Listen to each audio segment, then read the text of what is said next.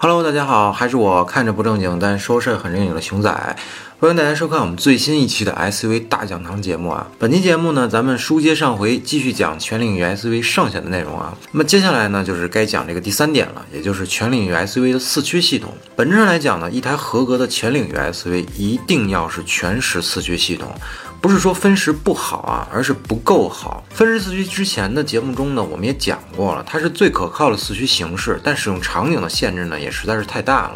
这本身呢，就违背全领域或者全路况的概念。在明确了全路况这个概念后啊，才是我们说的四驱的可靠性。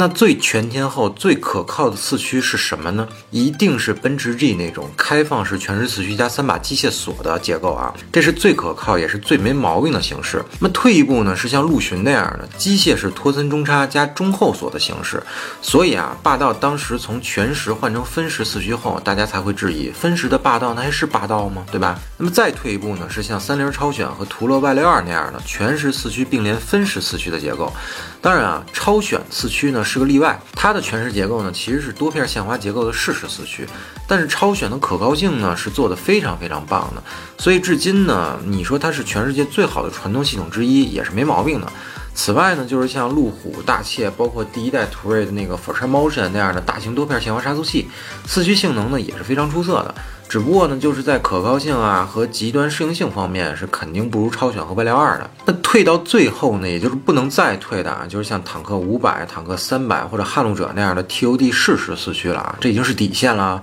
虽然我们之前的节目中讲过关于 TOD 这种四驱的使用方法和注意事项，但我个人对于 TOD 这种四驱并没有什么太多的好感啊，主要是因为很多年前呢，开江铃那个玉虎九皮卡进沙漠的时候，哎呀，实在是给我伤得够呛啊。内车的动力和四驱简直就是烂的不能再烂了。虽然使用 TOD 四驱的车也不是很多啊，但我还是由衷的建议您，不是所有的 TOD 的车都能买的。那目前我开过的像坦克三百这种长城出品的 TOD 可以买，哈撼路者那个呢也还凑合，也可以买。那其他的就完全要慎重了啊。好，那么接下来是第四点啊，其实也是今天比较有争议的一点，就是双速分动箱。那双速分动箱指呢，就是咱们车上那个低速四驱档位，可以在最终减速比之后呢，再进行一次减速增扭。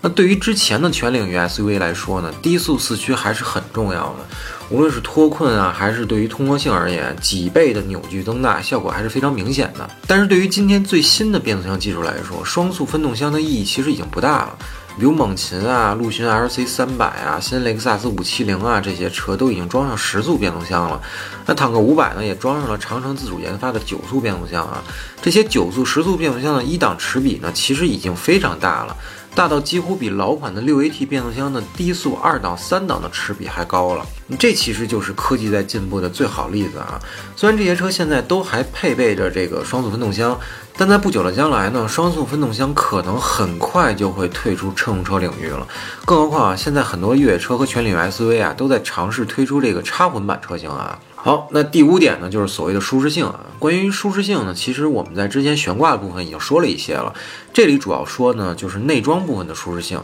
但我们想说的并不是配置上的舒适性，因为那玩意儿也没什么好说的啊。我们只讲一点，就是相比硬派越野车，全领域 SUV 在座椅理解方面的不同。还是拿牧马人举例啊，很多车评人都会嚷嚷啊，什么牧马人的座椅实在是太不舒服啦，跟个板凳似的，坐着又硬又累。这个没错啊，但人家就是这么设计的，设计初衷呢就不能让你舒服了。为什么？因为牧马人的定位本身就是用来上蹿下跳的爬石头不走平道的，所以牧马人的座椅填充呢非常硬，后排椅背的角度呢也基本是接近九十度的。从设计上讲啊，这就不可能舒服。但从功能上讲，剧烈颠簸的时候，只有腰部在接近九十度时，乘坐状态下的腰腹才能完全使上劲儿。不信您现在试试，您出溜着仰着坐的时候，您看您腰能使上劲儿吗？支撑得住上下剧烈颠簸的身体吗？您再坐直了试试，是不是腰部的支撑力完全就不一样了？哎，这就是人机工程学。如果牧马人能让您出溜着坐舒服了，那剧烈颠簸的时候是非常容易伤到脊椎的。而全领域 SUV 呢，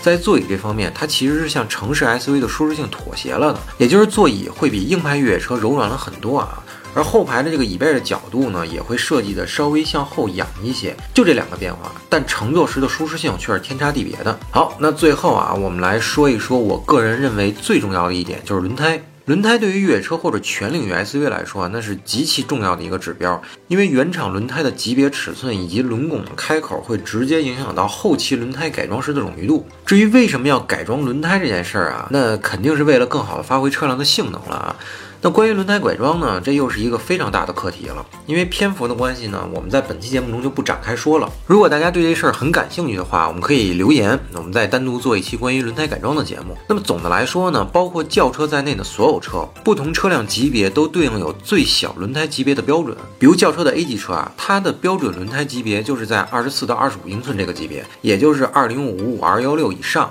但是如果您发现一台车空间和尺寸都和紧凑型车差不多大，但是轮胎却是幺八五或者幺九五五幺五这种小好几个级别型号的轮胎，那就证明这台车根本就不是这个级别的车，而是更低一级别的车的底盘换了一个更大的壳子出来糊弄消费者的。而全领域 SUV 或者越野车，像陆巡这个级别的车，那基本原厂出来的都是三十二英寸级别的轮胎，那像霸道呢，基本就属于三十英寸半这个级别的。当然，如果您要是还是不太太能理解英寸级别的单位的话啊，您就记住了，轮毂越大越好。好，那么最后的最后啊，还是小广告，欢迎大家一键三连、点赞加关注支持我们。同时，非常期待各位朋友在评论区与我们继续互动探讨。那么本期节目到此结束，欢迎大家收看我们后续的 SUV 大讲堂内容，拜拜。